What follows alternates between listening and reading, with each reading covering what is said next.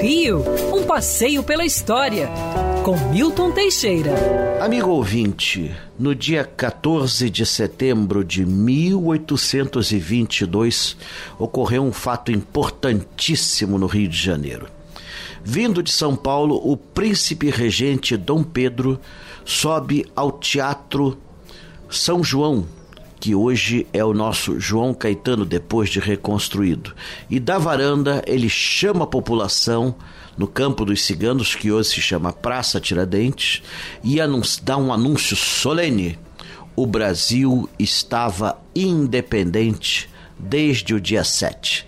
Naquela época as notícias demoravam a chegar, afinal de contas não se tinha nenhum tipo de transmissão mecânica ou eletromecânica. Era o cavalo, era o burrico que levava as notícias. E Dom Pedro, ao chegar ao Rio de Janeiro, ele comunica ao povo essa novidade.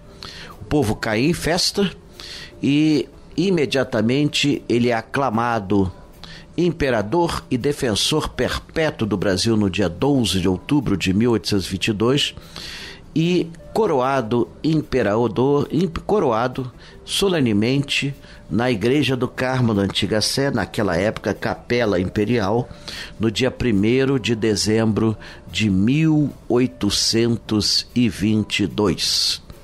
Com este ato, consolidava-se o Império Brasileiro que ia durar até 1889.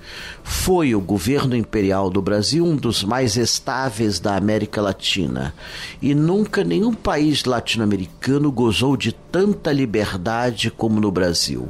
Não houve uma prisão política durante o Império, nem censura à imprensa que podia atuar livremente. E tudo começa num remoto 14 de setembro, sete dias após a famosa data às margens do Ipiranga.